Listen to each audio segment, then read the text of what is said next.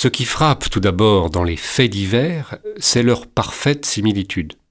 Assassinat de demi-mondaines, rarement de mondaines tout entières, et chiens ou gens écrasés, on ne sort pas de là. Il faut donc abandonner l'idée que le mot divers implique quelque variété dans ces incidents. Et l'on dit très bien au singulier un fait divers. Un fait n'est pas divers tout seul, si l'on veut signifier par divers varié. Que faut-il donc entendre par là? Qu'entendaient nos grands écrivains?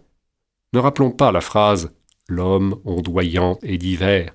Allez donc traiter un sergent de ville d'ondoyant et divers et voyez ce qu'il ripostera. Divers n'est pourtant pas exactement une injure. N'empêche que l'on ne trouve jamais autre chose sous la rubrique fait divers que les crimes et accidents.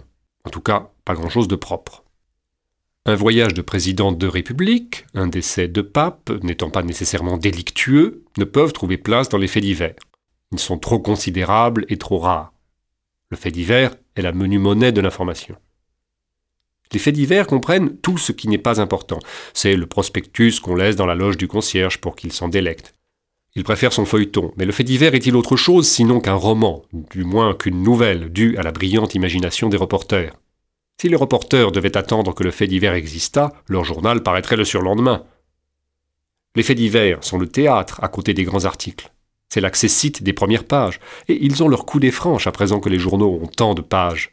Il reste, pourtant, le tiers état du journalisme. Le quart état, ce sont les annonces. Les enchaînés dans la caverne de Platon charmaient leur loisir à contempler le défilé des ombres sur la muraille humide. Les reporters modernes ne voient pas plus loin, du moins, que le bout de leur nez, lequel il porte court. Alors il photographie. Mais le fait divers, c'est un fait.